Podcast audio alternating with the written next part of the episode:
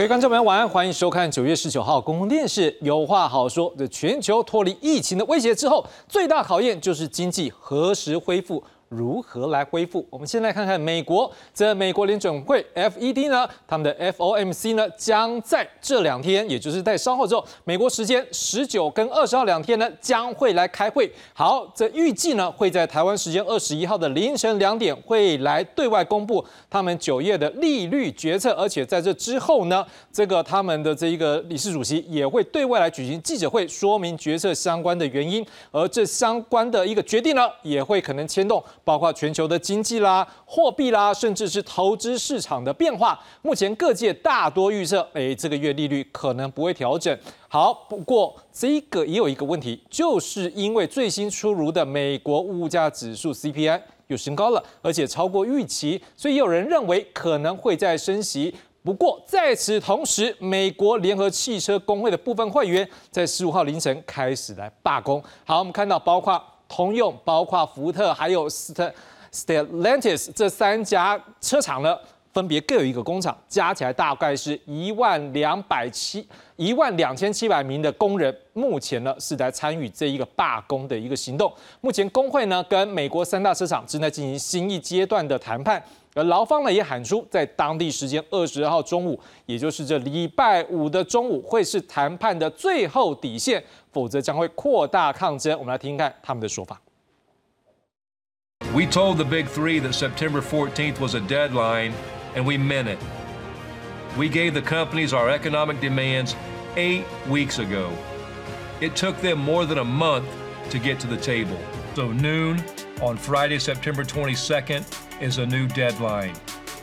Either the big three get down to business and work with us to make progress in negotiations, or more locals will be called on to stand up and go out on strike. 好啦，当然这件事情牵动的绝对不是说这个罢工会对这个美国是不是经济产值带来的影响而已。另外一个方面，也可能要来考验的是。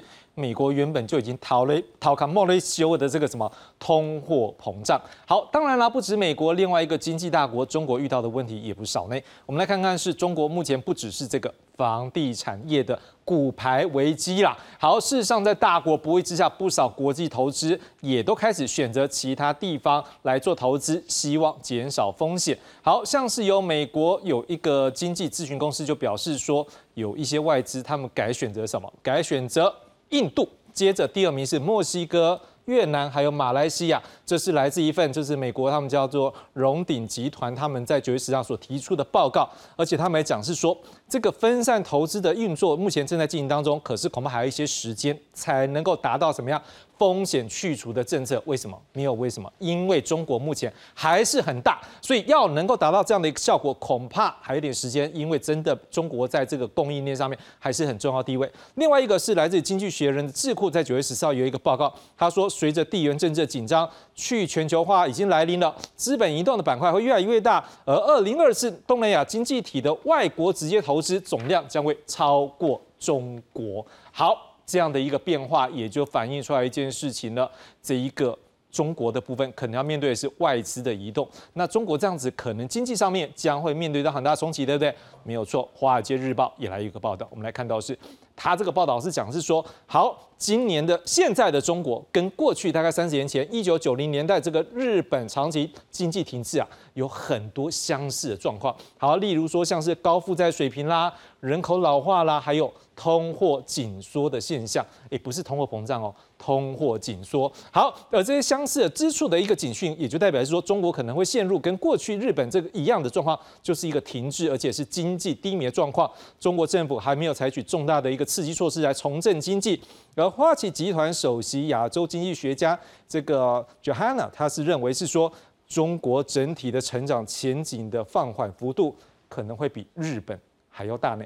所以从这些角度上面来看，我们就发现一件事情了，事实上全世界的一个经济面临的挑战不是只有中国，不是没有美，不是只有美国，实际上全世界大家都要去面对到。甚至有些人就分析说，如果像光现在中国的状况，恐怕若出现状况的时候，会去影响到的，也包括是欧美，甚至全球，包括我们台湾在内。所以今天晚上我们要来检视全球的经济面临的风险，进而思考我们台湾经济可能会面对的状况。介绍今晚来宾，第二介绍是政治大学经济学系教授庄一奇庄老师。主持人好，还有各位观众，大家晚安。谢谢庄老师。第二位要介绍是原职大学管理学院兼任副教授高仁山高老师。主持人好，各位观众朋友大家好。介绍介绍是丹江大学财务金融系教授聂俊忠聂老师。观众朋友还有志勇，大家好。好，感谢三位老师来到现场。一开始我们先从近期美国经济的相关报道来看起吧。美国劳工部公布八月份 CPI 消费者物价指数比去年同期上升百分之三点七，高于市场预估的百分之三点六，月增率则为百分之零点六，写下十四个月来最大升幅。原因主要是受到油价上涨的影响。市场预期联准会下周的会议可能暂缓升息，但十一月升息几率在五成左右。分析认为，联准会仍试图在不引发经济衰退的情况下控制通膨，股市所受的冲击相对有限。right now, the mindset is, or the belief of many strategists is that we'll either have a soft landing or no landing, which means no recession. And so that creates a clear pathway for stocks. 不过，目前美国整体经济环境仍处于高通膨、高利率的状态，老百姓的生活负担沉重。全美汽车工人联合会便要求向通用、福特与斯特兰蒂斯三大车厂的 CEO 看齐，在四年内加薪百分之四十。The big three can afford to immediately give us our fair share. If they choose not to, then they're choosing to strike themselves, and we are not afraid to take action. 分析评估，如果十四点六万名美国汽车工人全面罢工，导致三大汽车厂停摆的话，可能会给汽车制造商、供应商和劳工三方造成超过五十亿美元（约新台币一千五百九十八点五亿元）的损失，甚至导致广泛的汽车供应网络中断。国事新闻则会明编译。好，回到现场，我们先来看一下这三大这一个汽车的龙头美在美国部分。好，看起来现在面对到这个罢工的一个要求，而且各自有一个厂目前已经在罢工状态，而且这个我们也看到这个工会他们已经要求了，在星期五的中午十二点是最后的通牒时间。到底这目前工会要求是什么，以及初步为什么现在进入到这个罢工状态？我们来看一下。来，我们来看到的是这个全美汽车工人联合会，他们的诉求是说，要求这个前三大的汽车制造商啊，就是通用汽车。福特还有 Stellantis，他们三个制造商呢，你们要来跟我加薪，大概百分之三十六左右。好，原本四十哦，但是后来有降下来到百分之三十六，因为他们的原理是说啊，你不是你们那些这三大制造商的那个 CEO，你们的头。都知道加薪百分之四十啊，对不对？我们帮你创造这么大的利润，是不是？我们也应该来比较。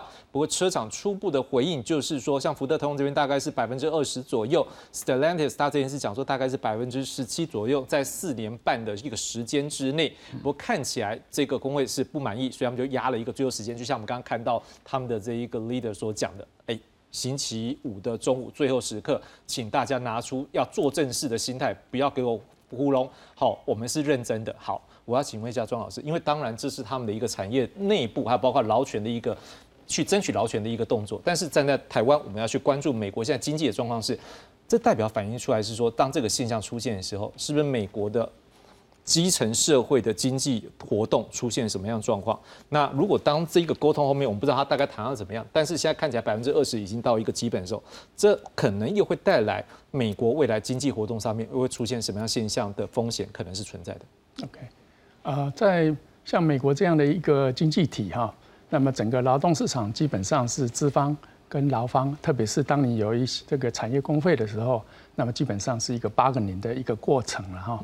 那这个现象事实上也凸显了目前美国这个啊高通膨这样的一个现象的结果。为什么？因为在高通货膨胀之下啊，实质的薪资啊事实上是下降的哈。那所以工人呢为此为了呃维持了他既有的一个实质工资，他当然就会要求要。加薪，哈，那因为可以透过工会形成一个比较强大的一个力量来跟资方做协商、做 bargain，哈，所以在这样的情况下，我们就可以看到，像呃汽，特别是汽车工会，它是一个非常有组织，而且是相当有力量的一个八个人力量的一个啊工业工会哈，所以他就会很率先的可以看到哈啊，当然还有类似其他像航空的也是哈。那所以说呃，当这个通货膨胀啊变成变成一个呃相当的一个啊影响经济的时候。那么势必啊，这工资啊，我们叫做这个 cost push 啊，这个工资呢，当然就会要求啊，像名目工资就会要求上涨来维持一定的这个实质工资。那在这样的情象情况之下，势必一旦罢工，就会对于整个经济就会产生这个影响哈。那所以他们现在要压一个 deadline，就希望能够尽快把它结束，因为罢工的时间一旦拉长，那对经济体系势必是会产生大的影响，特别是汽车产业，在美国。没有汽车，你就你就没有交通工具了，你就很难到了。汽汽车基本上是一个个人非常啊方便使用的。工具啊，那一个家庭里面都好几辆车哈，所以呃，汽车对于民间的消费来讲是占了一个相当重要的一个比例哈。所以呃，当这个罢工如果一旦形成，时间一拉长，这个很有可能，如果一旦没有办法啊啊得到一个一个具体的回应跟妥协的结果的话，那么这个罢工一拉长，对经济的损失当然就会明显的，因为汽车产业的制造啊，不仅仅是这个产业本身啊，它还扩散影响到啊其他的产业，特别是对对于整个消费。在这个产品，它是属于一个耐久性的消费材哈，是它会 delay delay 它的这个消费哈。那在这样的情况之下，那么呃，你你如何去去思考这样的一个问题？那当然就是呃。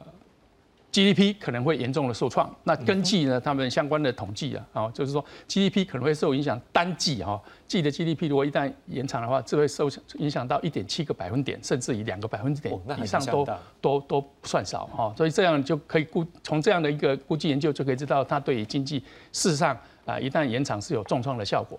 那另一方面就是让这个当当这个 wage 跟 price 在追追的追加的过程里头，那我们就会看到通货膨胀可能也会造成一个。雪上加霜这样的情况，那么对于势必对于未来的通货膨胀也会变成一个一个一个啊，让它本来现在已经有明显的下降的趋势哈，那就八月份的的资料出来又好像又有一点上涨，但是基本上大家都相信是一个往下降的这样一个一个趋势了哈，但是一旦这个罢工又加剧这这样子的一个预期的话，那么很可能就造成通货膨胀的提高，那么这个时候联准会。那个是不是要加加加再进一步再加息？那这个就可能又是会是，因为林警会现在势必就是很重要的信息，就是只要通货膨胀存在一天存在，我绝对不会放松我的这个金融的这个这个利息的这个管控哈。所以在这一方面啊，势必一旦利息这个在提高，那对经济的影响又会。出现了，这现现在事实上，大家隐约都已经看到哈，从过去这一年半以来，这个联准会的持续的这个升息，十一次的升息啊，那事实上已经反映了，已经逐渐在反映了对于经济的这个这个呃影响。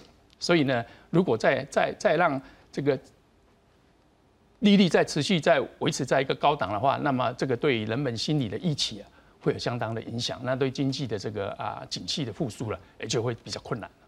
的确，就像老师刚刚讲的，这一个当这些工人因为他的实质的一个薪资，因为通货膨胀的一个增加，导致他的实质薪资是被吃掉的，所以他只好去追求加薪。那加薪这部分就是，例如说，假设他是两万五的薪水，好，他现在增加到两万七，但这是名目，因为他一旦扣掉跟某一个时间点对比的这个通货膨胀率之后，他可能不到那个比例，那可能就更低，但是又会造成另外一个风险是。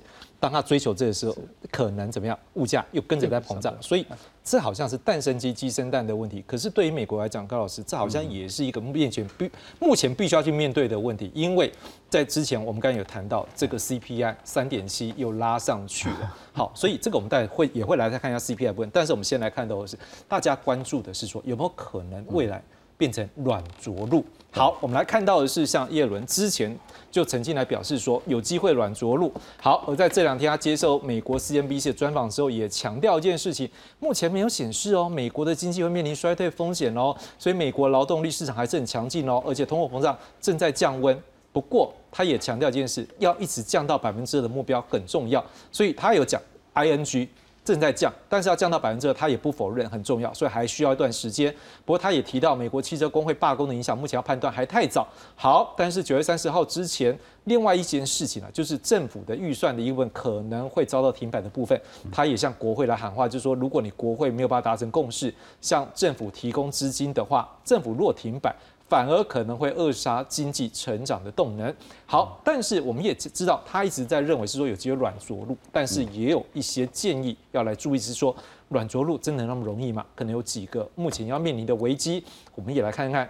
来自于美国这一个《华尔街日报》，他有一个记者。好，那这记者呢，他过去很厉害，因为他被称为联准会的传声筒，代表他的消息来源有一定的公信力，就是准确度可能还蛮高的啦。好，来，他要讲到四大点是目前可能面临的威胁。如果你要软着陆的话，第一个，目前美国紧缩的利率政策恐怕。会让它这一个暂停升息的时间会更长。好，因为这么快就降息会很尴尬。可是这也代表一件事，你要软着陆，恐怕这就是一个不太容易去处理的事情。第二个，美国经济还是太热，所以你除非提高利率。不然，你的通货膨胀下降的这件事情可能会停滞，甚至会增加经济衰退的可能。但是，一样，你如果提高利率，恐怕又是另外一个风险。再来，能源的价格高涨，诶，所以减缓的话可以自由支配支出。好，二零零八年的联准会开降息之后，这油价飙升也导致软着陆更加的艰难。好，那金融市场的灾难就是美国经济可能会受到一些市场的崩溃或地缘政治危机的打击。老师，你们看到，嗯，到底目前美国若真的要软着陆，对，有这机会吗？还是就像这一位传声筒他所说的，目前还是有很多的威胁存在？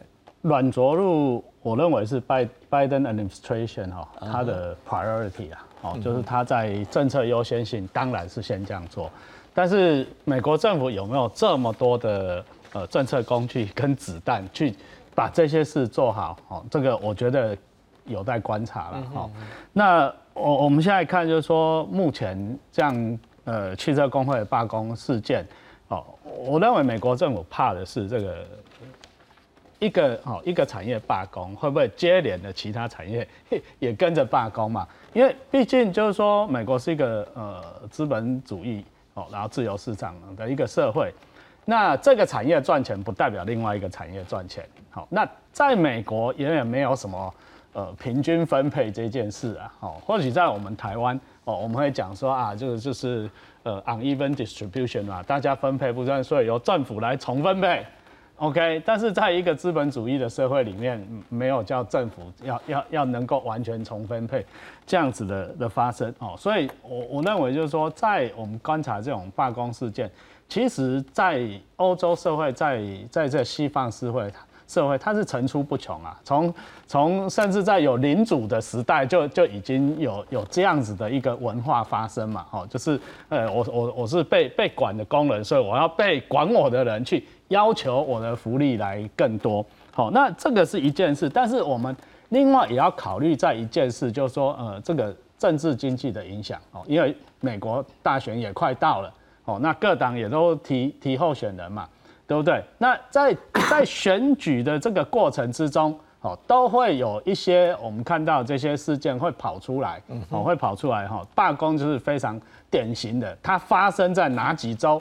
那这几州呢？哦，到底是 Republican 呢？哦，还是 Democrat？哦，基本上，呃，我们看到这些重工业的哈，基本上都在 Republican 的 state。好，那这个我认为就是说，某党做球给某党踢嘛。是不是？你如果处理的好，哦，那就加分；处理不好，那这个州的选票可能就失去。哦，这个也是一个 factor，我们会看到。但是呢，如果从我们讲经济的角度来讲的话，哈，那这一次的软着陆，它还要考虑到很多的因素啊。因为美国过去的 QE 放的太多了，好，所以它正在缩表，一边缩表一边升息，那表示它已经把它自己的工具已经限制住了嘛。对不对？如果说他现在哈，就是说我们在在讲这个 monetary policy 跟我们这样讲的这些物价来来讲的话，它只要维持不要进入一个我们讲 vicious circle cycle 哦，就是恶性的循环来讲的话，那基本它维持一定的固定比的话，哦，它是可以持续的哈，就可以拖多久？就像我们观察到 Trump Trump administration 的时候，它的经济成长在它四年里面，它没有一个。过去表现的，我们讲一个 business business cycle，典型的 business cycle，哦，有有 boom 有 bust 这样子的一个哦一个 cycle 的，它只有 boom 而已。那这样子的 boom，在过去我们在经济学里面讨论是不大可能会存在，但是证事实证明它是可以存在的，就是你在哦，在政府的管控以及你有没有这么多的呃财政工具，好，或者是你的或或者是你的财务工具可以去做这些事情。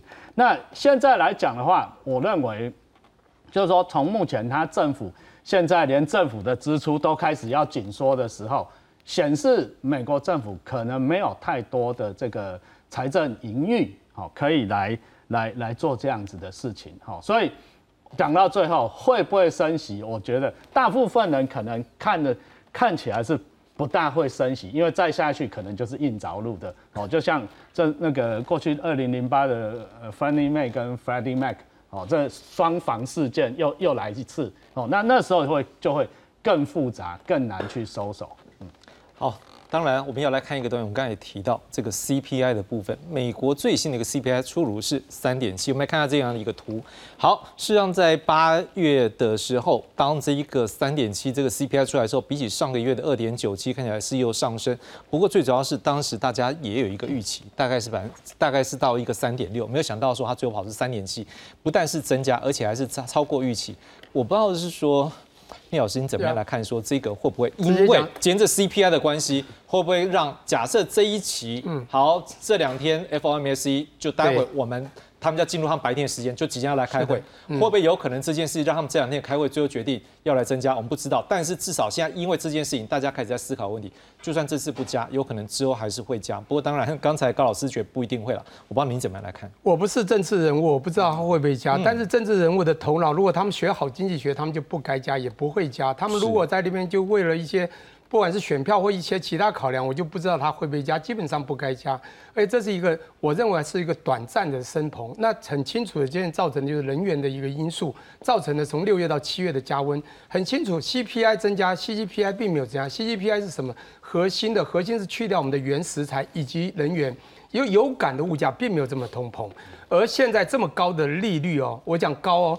我没有说到以前这个八零年这么高，在沃克那么高，可是它已经到了五点二五这样的一个 percentage，从一码、两码、三码、三码、三码、三码、两码、一码、一码、一码，这二十一码下去，我跟你讲，它在一般民间借贷到七趴八趴，我们现在通膨就算四好了，你也是一个很高的一个实质正利率，你还要升什么？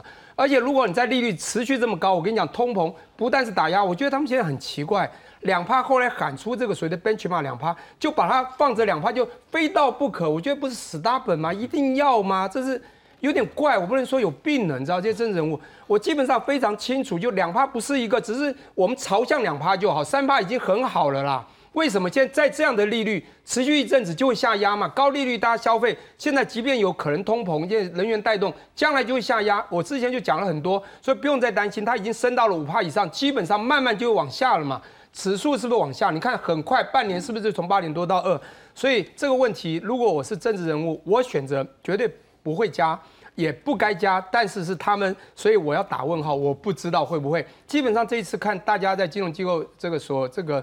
分析的应该不会啦。至于下次会不会讲不好听点，每次费的 MOC 会一结束，你看那个朋友讲的是什么话，都是一个模棱两可的话啦，在观察经济数字啦。所以我们现在劳动力好像还很强劲，无所谓。嗯，这个我还不需要那么紧张。哎，我们经济好像也不至于那么惨，就是这样的话语。但是呢，因为这样有筹码，如果通膨再稍微一点，再看经济数据，我就可能再加，马上就被解读，下一次就会加。请注意。这次不会加，下次呢也可能不会加的几率比较大，甚至升息循环应该就是到底了嘛，那么高，而就要降息循环了。当然是明天第一季或第二季，很清楚看历史轨迹就看到了，不用再到升或降。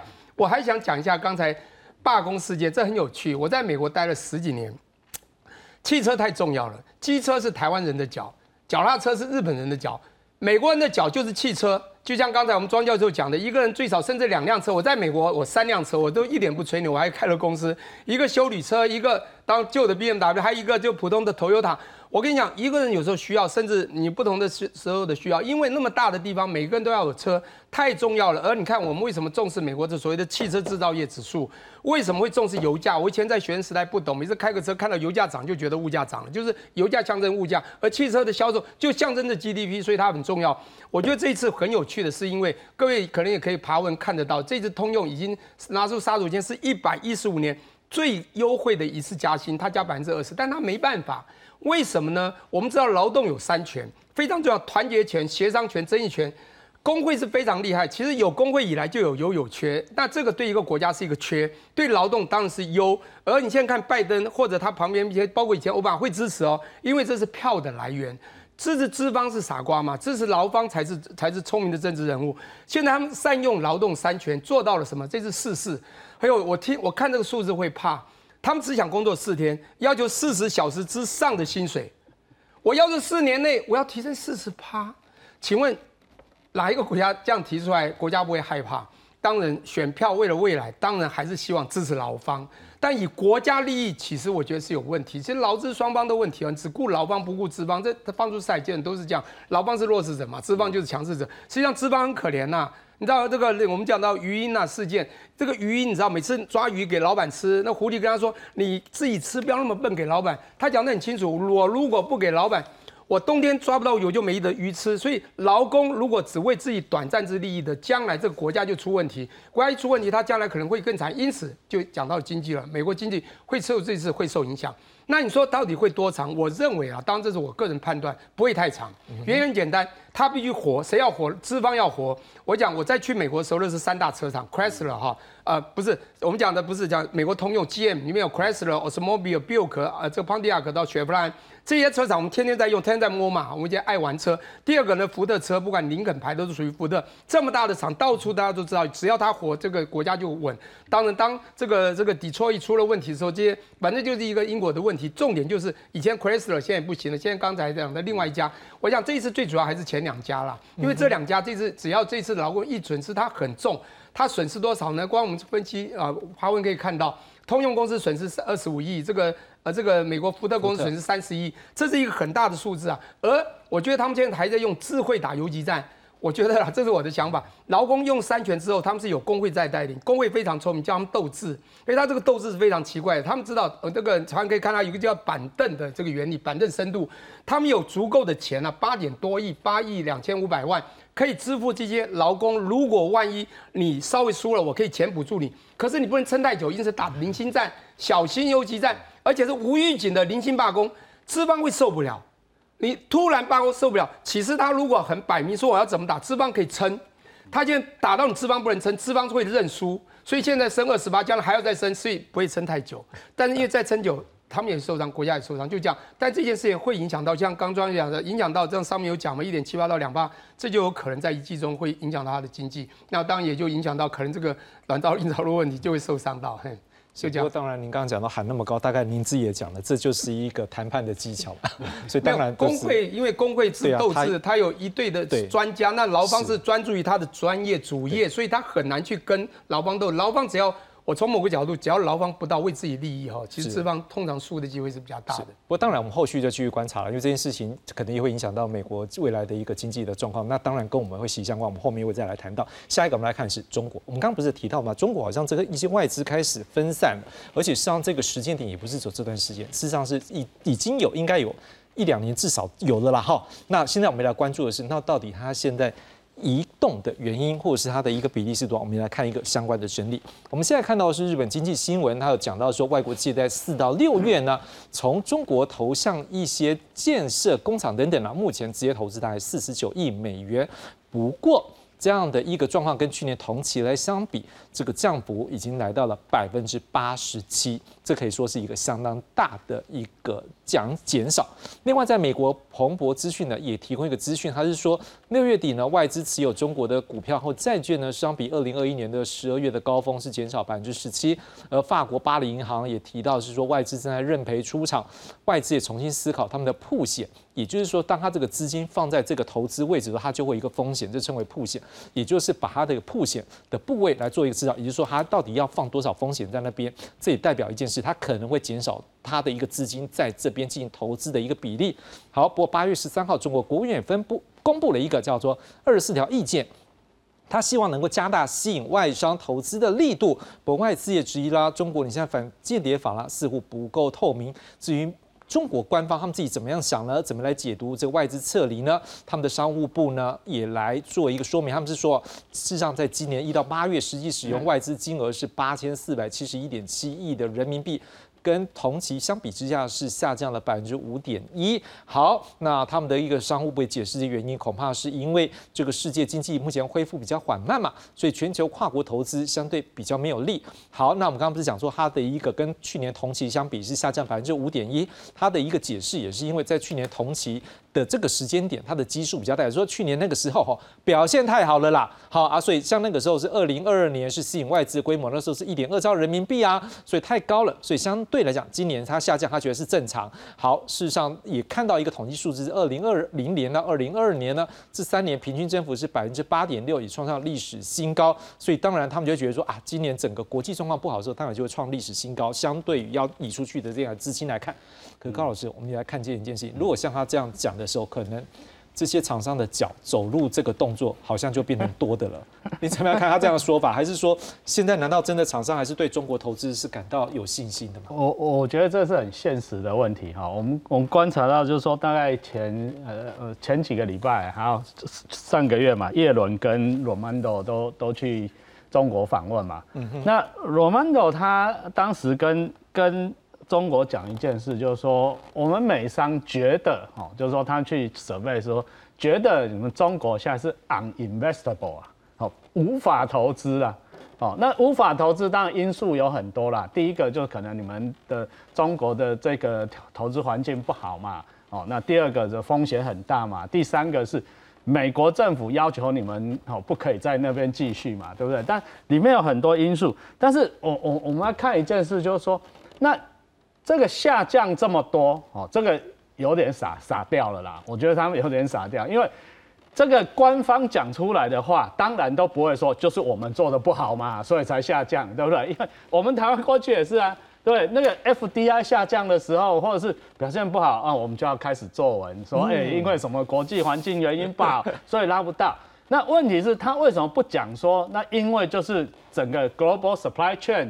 国际的供应链在移转嘛，所以大家不去你那，因为钱呢是要逐利的，好，所有商人所有的资本都要逐利。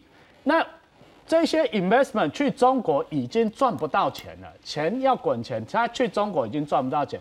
他认为，好，去这些东南亚国家，好，去，好，印度，哎，他们有利可图，所以呢，这些大量的 FDI 就是开始转。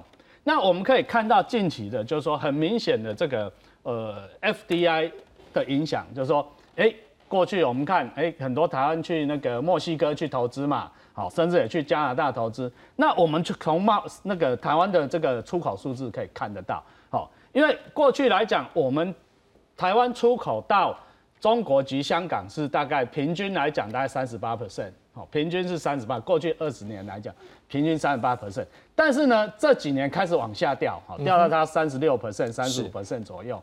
但是你可以观察得到，哎，我中我们台湾出口去墨西哥跟出口去去加拿大的增加了，哦，增加了，那就表示什么？这个供应链转的效应已经开始慢慢出来了。好，那当这些供应链开始哈，就是说开始开始 work 开始动的时候，那你后面的原料就不会往中国去嘛，它是要往供应链去。所以最近我参加几个这些呃国际论坛，我在讲说，哎，过去大家都讲，嗯，我们台湾的经济要依赖中国，但是我觉得这个论点是有点 problematic。为什么？因为我们是逐着哈，台湾的厂商是逐着供应链在跑，好，逐着供应链在跑。那当当然了，当这些供应链从中国这些 decoupling 好 de-risking 移掉了之后，那台湾当然是跟着这个供应链在跑。但是我需要哦再提醒一下。当然呢，中国也不是傻蛋啊，好，因为台湾会去逐这个供应链，中国当然也是会逐供应链，他也知道，哎，你们大家全部供应链在转移嘛，所以中国难道他不会去投资越南吗？他不会去投资印度吗？他是傻瓜吗？因为他也是要在供应链里面占一一席，要占有一席，他才有办法继续哦去赚钱，去维维持他这些公司嘛。所以我认为就是说，哈，这个。这个供应链移转哦，没有那么快。过去哦，大家去中国，中国那么大哈，现在从八九好六四之后，一直都是这还是跑去中国去投资，好三十年了。那你认为就是说，那我们五年内就可以移出来吗？不大可能，我觉得至少可能要十几年才有办法再去去去把这个 supply chain 啊 restructureize 哦这样子好。但是我觉得真的要要从中国看的是他们哦这个失业率很高很高的这个这个问题会影响到他们很深。哦，那我觉得这个问题可能等一下就丢给跟聂老师讲一讲。我 我想先问一个问题，我想先问一个问题，你有没有听说一件事？有没有你身边有没有一些？因为你大概有，因为我知道高老师有辅导一些厂商嘛。对对对。我不知道有些事情可不可以摊在台面上讲。你有没有身边有一些厂商是现在钱在中国那边想要移出来移不出来的？呃，有有有有，而且听到很多，对不对？有听说，有非常多，因为哈这是香港因素啦。嗯。因因为过去台商基本上。去中国投资的都会在香港有一个，我们讲有一个有一个 account，然后这个 account 呢，基本上就说，呃，中国那就是说中国的厂哈，它需要呃薪水啦，然后修厂啦、料钱啦，才从香港汇过去，然后。接单的呢，基本上去 settle 哈，这些 account settle 都在香港 settle。好，那他的盈余有没有汇来台湾？我们不知道，他可能汇到第三地去。是，那这个是过去大家都知道哈，但只要不大家不说破，但是呢，现在中国不允许这样操作。哦，他把不允许这样操作，你的你的这些这些你要 cash out 就没那么容易。好，除非另外我知道有很多台商，甚至他们的的中商有。利用这个这个 Bitcoin 在在在跑了哦，那那那所以等于说这个这个对这这个虚拟货币，其实在中国他们还是扮演了一个很重要的角色。可这部分可不可以去解读是说，像中国对于它的一个外资的控管，他们也在注意这件事情。他们当然注意到这件事啊，像我。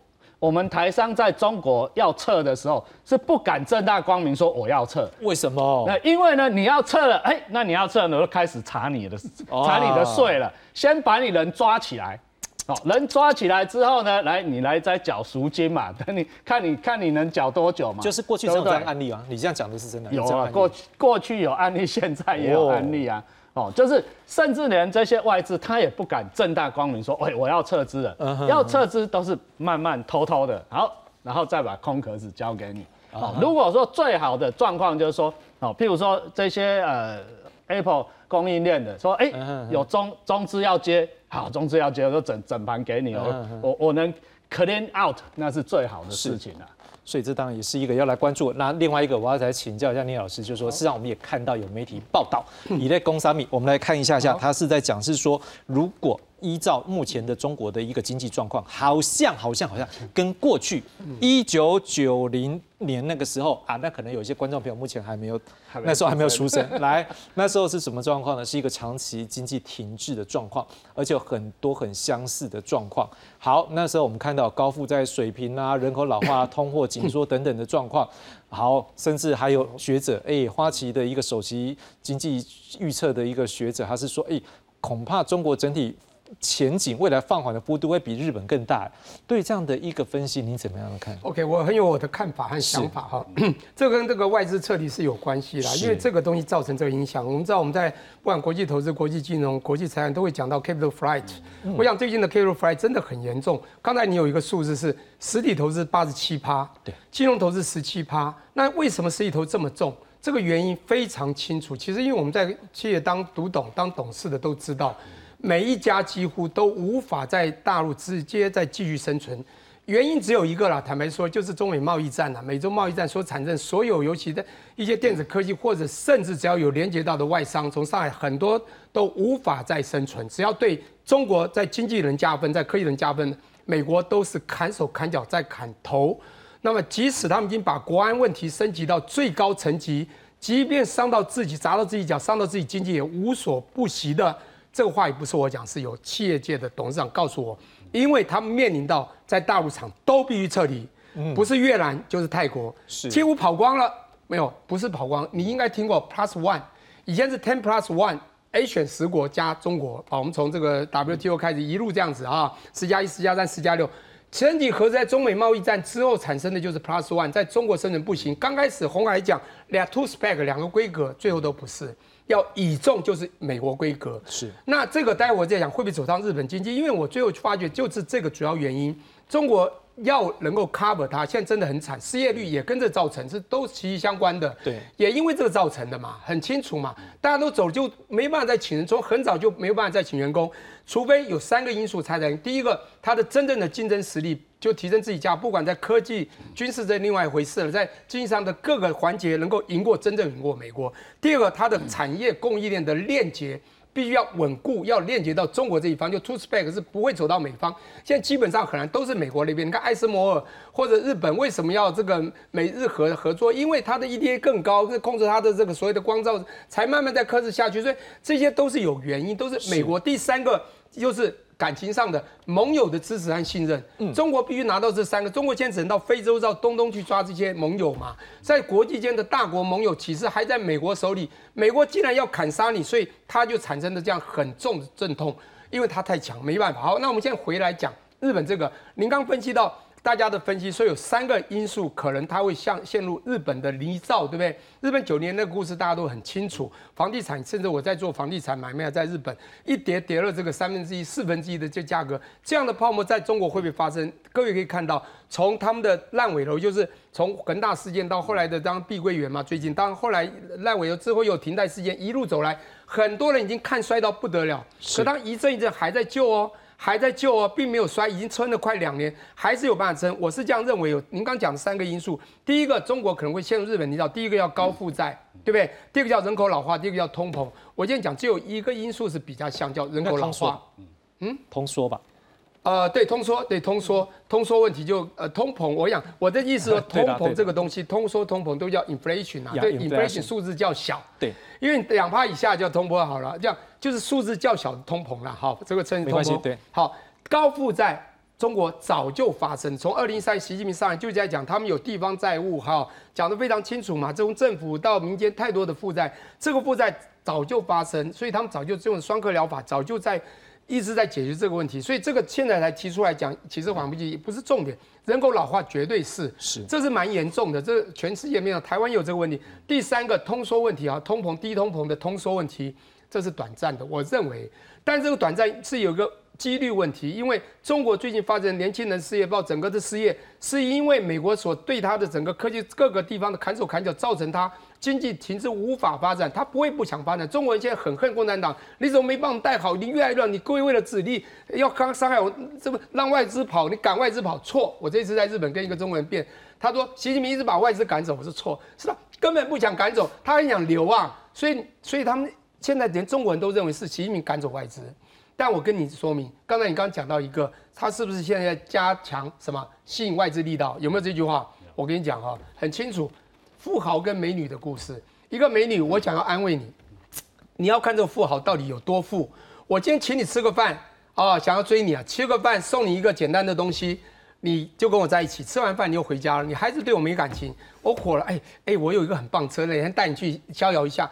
哪天车子也给你了，哇，你觉得诶有点感动。最后我说我有很棒车子房子来我家看，房子豪宅也让你住，你以后可能就跟我。我的意思说，中国每次在经济下来的时候，他们有很深的力道，现在要看它后面力道还有多少。是中国是一个集权的国家，它的很多东西由它掌控。嗯哼，它要丢什么事它在丢，它要降息降准现在都在降，它现在力道有点在加嘛，它还有，他还要降，他中将来会把车子汽车送给美女。现在重点，我刚刚讲的三个要抓到了。第一个是竞争，要真正竞争到美国觉得你价值已经提升到可以跟美国真正抗衡，因为所有全世界都怕台湾的产业会怕。第二个就是产业链的链接，是将来我靠你不会出问题。刚开始很多人都以为可以两个 pay two space，现在大家都知道不行才走的嘛，这很清楚。第三个当然中国也在做了，你看他现在只到中东嘛，你看这个年初的海合会所做的动作，当然那个跟美元去美化也有关系。不管怎么说，盟友的支持和信心。中国也都在做，他们更层级都在做，只是这些要做到什么到位，需要一段时间。但中国我在看呢，它筹码还是有，但经济在短期是在受伤，而且他们今年的经济的确不会很好。但未来中长期，我还是不是对他们有心，是我觉得他们筹码是够深的。当然了，这也反映在他们的一个相关的目前进出口的一个数字。我们也来看一下我们所做的一个整理。来，我们看到的是，事实上中国呢，目前在世界第一大出口国、第二大的进口国。不过，我们看到是它出口总值的年增率呢，基本上从二零二三年五月起已经连续四个月负成长。好，进口的部分呢，实际上从二零二年十月开始已经连续十一个月负成长。事实上，这样的一个影响呢，也让各界开始关注，世界各国的媒体也都在思考一个问题。像是美国《华尔街日报》就讲到，中国若经济开始波澜，对于全球会不会带来外溢影响呢？像是德国或意大利经济，因为他们现在目前跟中国的风险的一个敞口，就是说它彼此的一个关联性很高，所以将这个依赖依赖性呢，可能导致他们的这个风险相对来讲是比较大的。所以他也建议欧洲央行应该要坚定的保持一个紧缩货币的政策，尤其在跟中国这相关的一个应对上面。而加拿大的一个金融邮报也表示说，中国经济放缓。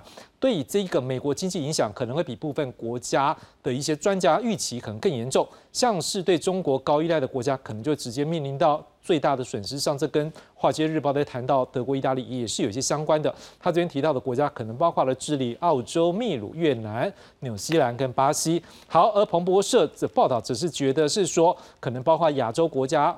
将会有些直接直接影响。好，包括像是日本、南韩、泰国这经济成长，恐怕都会受到一些影响。钟老师，你怎么样看？说中国目前看起来，如果两位老师大家看都是往下掉，但是它毕竟各国跟它的一关联，它进出口大家都有密切性，这是不是世界各国可能要去思考这样怎么样去解除它掉下去，我跟着它往下掉的问题？刚刚你资料也显示嘛，中国现在在整个国际经济、世界经济里面扮演非常重要的角色，特别是在国际贸易方面哈。那它的这个很多国家都是它的大多都是第一大贸易伙伴啊。所以呢，呃，中国因为高度的依赖，中国事实上过去的发展里头啊，啊，一个就是高度的依赖廉价的劳动力，嗯哼，另外一个就是跟国际的接轨，是。那么利用这个出口大量的出口。来促进经济的这个成长跟国内的投资啊啊，那所以说，当现在经济整个萎缩了哈，因为从这个这个啊，COVID-19 以后啊啊，特别是这个中美没有贸易战的这个这个持续，那么使得整个国际贸易啊跟国际的投资啊都很明显的下滑，所以呢，这个必然。对于一个第二大世界经济体，同时又是最大的出口国来讲，它当然是受创受创会比较严重然后。但是呃呃，中国它自己本身也有它内部结构的问题哈。那这个是外在环境的问题，所以当然当然大家都是受到这样影响。但是我想这样这个外在因素它也是一个短暂的因素嘛哈。它总是呃，但是我们要回到过去。那种呃快速发展的全球化的这个时代大概已经没有了哈，所以未来啊呃这个这个相对的这个整个外在环境的活络，就算恢复也没办法恢复到以前全球化的这个这样的一个完整的情况哈，所以当然这个时候呃这个中国大陆当然就会呃相当要做一些啊国内的一些一些。一些啊改善了哈，那所以他们会提出来啊，包括的啊“四三五”的这供给侧的改革然后，包括的现在所谓的双循环啊，不能只靠外外贸，还要内需的这个导向啊，所以这个时候呢，当当然中国自己本身有它结构性的问题要去调整啊，但是这个结构性的问题谈到刚刚会不会变成日本化哦？刚刚大家提到，那么我个个人的看法是这样的哈。那么，呃，这个投资的减少是必然哈。那中国过去是依赖的是，因为它廉价的劳动力，所以有很多的外资投入到中国。那现在我们发现，大家慢慢离开中国，一方面是因为贸易战的关系，另外一方面大家不要忘了，就是说中国的红人口红利啊，除了它的这个廉价劳动力减少，还有这个老人化的人口结构哈，说未老。这个未富先老啊，那在这样的情况之下，他自己本身有这样的一个问题啊，那再加上现在因为这个要追求所谓供应链的这个全球供应链的重组，要追求说安全的伙伴的一个关系啊，所以这样子的因素进一步带动了整个。这个对于这个对投资啊，外人投资啊的这个下降，所以这个下降是必然的。嗯哼，啊，所以而而且一个国家的发展也不能 rely 一直在外资，像美国它本身就是个内需为主轴的，它的它的这个消费占百分之七十，所以国外的经济再怎么变动，所以我们看可以看到对美国的影响很小，不会有太大影响。但中国就不一样了，是很依赖。那现在因为中国 rely 在国贸经济，所以这个国际大环境的转变，它的人口红利不在了。那么整个经经经济，因为经济国家安全的角度，这个整个供应链的重组，哦，特别是 COVID-19 以后，让大家看出来整个供应链的断裂是非常严重，会影响到经济的安全。所以这样子的情况之下，所以会有很清楚的在所谓脱钩或是所谓的弃风险，对中国的弃风险，所以减少这个外人投资的在中国是必然的哈。不过大所以。转向所谓的 ASEAN 哈东协国家，甚至于这个印度、南亚这个这这些这些国家，都是一个必然的趋势，而且对中国来讲，也应该要面对这样的一个情况，它是必然。但是导致中国本身要怎么样去做它的一个啊结构的一个一个转型啊？这个结构的转型就是我不能再依赖你这个国外的哈，但是中国不同于其他日本，它有很大的内需市场啊。他要靠他自己本身的内需市场，就可以架构一个完整的供应链了。是，这个是他中国的优势。是，哈，所以这个跟其他国家不一样。所以要变成日本化，我觉得不太可能。特别是现在中国一个另外一个问题就是债务。它的债务现在占 GDP 比例百分之七十五，啊，也很高。相对于它过去，它在它的这个这个这个银行体系的这个这个所谓的这个呆账啊，占这个 GDP 的比例，在这个金融危机的时候也不过百分之二十五。那现在现在整个整个债务百分之七十五，但是相对于美国的百分之百，相对日本现在百分之两百五十，还是小 case。从另外一方面说，中国政府还是有相当大的一个政策工具在啊。哦，不要忘了，它还有三兆的这个。外汇存底，哦，八千多多多亿的美国公债在手上，嗯所以它有很大的筹码，它可以中央只要愿意的话，它可以去去做整个地方债务的这个结构的重整，当然是会阵痛期，但是是可以的，所以这个不用太担心，只是说愿不愿意去做。但是我觉得中国它有足够的这个工具可以去做这样的调整，所以从这样的角度来看，消费市场在中国未来也会是一个像重要的交易资产，所以我也不担心呐。所以大大概中就是说。外资虽然哈说老实话，外资出去它也不会完全跑掉，因为现在是整个结构性的问题跟现在短期间的这个因素啊，所以大家都会流动哈。是，但是为了要接近中国的消费市场，想必当然还是要投资在中国了。所以你可以看到为什么，特别是虽然美国它比较比较撑撑得住，它可以自己自己靠自己，像欧盟呢，欧洲呢，像德国呢这种出出口大国，它是不是就要跟中国也要打好？这个国际关系跟它的这个外贸的关系，这个就很明显嘛。它就是还是要把中国的市场看成一个重要的市场。如果是这样的话，外人的投资还是会扮演一个重要的角色。所以为什么我也同意啊？就是就是说，中国还是希望能够外资能够能够进到中国来，因为过去的改革就是利用开放，那么引外资来逼迫国内的经济的改革，这是中国所以它经济能够发展起来的一个非常重要的一个外在的一个因素。所以它会持续。能够吸收更大的这个这个啊吸引力，但当然在国内市场有足够的消费市场之下，它也可以去发展它的技术，也可以去发展它的供应链。像这样的情况之下，也可以慢慢的哈。所以中国比我是比较不会去唱衰他了，因为我认为他有他自己的实力了，只要他走对路啊，他可以发展的起来了。导致我们自己要好好考虑，我们自己想要来讨论自己要扮演一个什么样的角色，特别在这样的一个国际变局之下。是，最后大概每位老师大概一分半时间也很短了，是告诉我们说，我们今天把美国跟日本啊，美国跟中国我们都讨论了嘛，哈，我们台湾要怎么样应对后面时间时间拍摄，就一分半的时间来，聂老师先来告诉我们一下，你觉得台湾接下来在怎么样应变？我觉得台湾现在最严重的就是政治选举所造成的一些负面对台湾经济的负面的影响。第一个呢，就是能撒钱就撒钱，这对未来不好。第二个呢，因为操作这个两岸的议题，造成我们未来在。不，即便心灵都会受到影响，而使得我们的经济呢，也会因为我们应该走的经济的路而被绑手绑脚。我觉得这些政治人物啊，是主导台湾的未来，他们必须在思维中就会做一个彻底改变。当然，经济政策呢，当然也要找一些专家，真把台湾的经好的经济政策带动一个好的马车，把台湾的这个这个车子这个马车呢，能够好好的有好的马往前带。这是我的想法。嗯，是庄老师。那么台湾是一个小型的开放经济体系哈，所以台湾的经济发展的动能呢，相对的重要哈，是依赖在第一个就是投资就是主要的关键啊。那么出口是我们必须依赖的非常重要的发展的重点。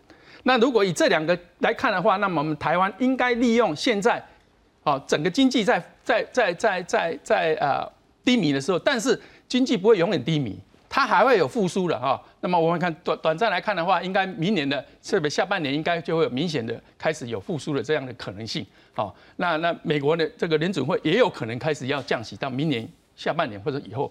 那在这样的情况，整个国际的经济的情势会转变，所以我们应该利用这样的一个契机，做好我们的准备。当经济复苏的时候，我们要能够起来。嗯，那要能够起来，这个时候政府就扮演非常重要的角色。怎么样去帮助这些企业打好基础，做好应有的一个准备？那这个准备包括了数位的转型，包括了现在要排能减碳，要对于利经济的要求、生产的这个这个要求。那这一些呢，我们都能够，还有我们自己本身的啊人员的供应、电力的供应，这一些都是未来在我们经济发展里面扮演一个非常重要的一个基础的角色。那政府应该。帮助民间企业做好这样的复苏准备。是，那最后时间，请高老师来做解读。嗯，其实两位老师都把这我们该做的都讲完了。是，其实我觉得哈，就是说我们台湾哦一直都是这个经济的坚韧性很强啦。我们讲 resilient 哦，就全世界不管再怎么好，再怎么坏，哎，台湾都是勇往直前。哦，就是我们以前哈，咱咱台湾人哦一卡皮箱哈，惊全世界嘛，对不对？那虽然以前的那个年代过去了，但是呢，基本上因为我们过去大概就是只有依赖在中国这样大的一个劳动力市场，好，那这个就是为什么？因为它的语言相通嘛，文化接近嘛，啊，那好处理啊，好处理。但是呢，接下来的好对我们挑战不是这样子的，因为你的你的我我们未来所能所能 project 到的这个 supply chain 好是是 fragment。哦，是这里一块，那里一块，那里一块，那一块，不是全部都集中在中国，它是可能印度一块，哦，越南一块，加拿大一块，那这么多块台湾人都要去，那就表示我们台湾未来的这些厂商，他在好文化的适应、语言的适应，然后在呢跨国的这些供应链的管理上面。他必我们必须的，我们是被赶鸭子上，一定要上去做，那就表表示说，我们在这个哦，就在这不管是 A I O T 啦、六 G 啦这些，是必然一定要扮演一个很重要角色，因为你跨国你在管理的时候，你必须哦，除了人之外，我我们台湾没没那么多人嘛，但是你要如何用这么少人去 leverage 这么大的哦 supply chain，当然是要依赖科技。啊，那这一点呢，我。不是太担心，因为台湾向来在这方面哦做得很好，但是呢，我只说硬体方面做得很好，台湾在软体哦以及在管理上面是有还要再加强。好，那在各国呢，我相信哈，我我我认为台湾不会不会好，就是。像中国一样这样下去哈，台湾是逐水草而居哈，我们一定哈非常有希望的。是，的确，我们也对台湾继续来努力了。我们也相信说，像像台积电这样向世界各国在走，我们一定也能够往多国际企业来发展。感谢各位收收看，再会。好，谢谢，谢谢。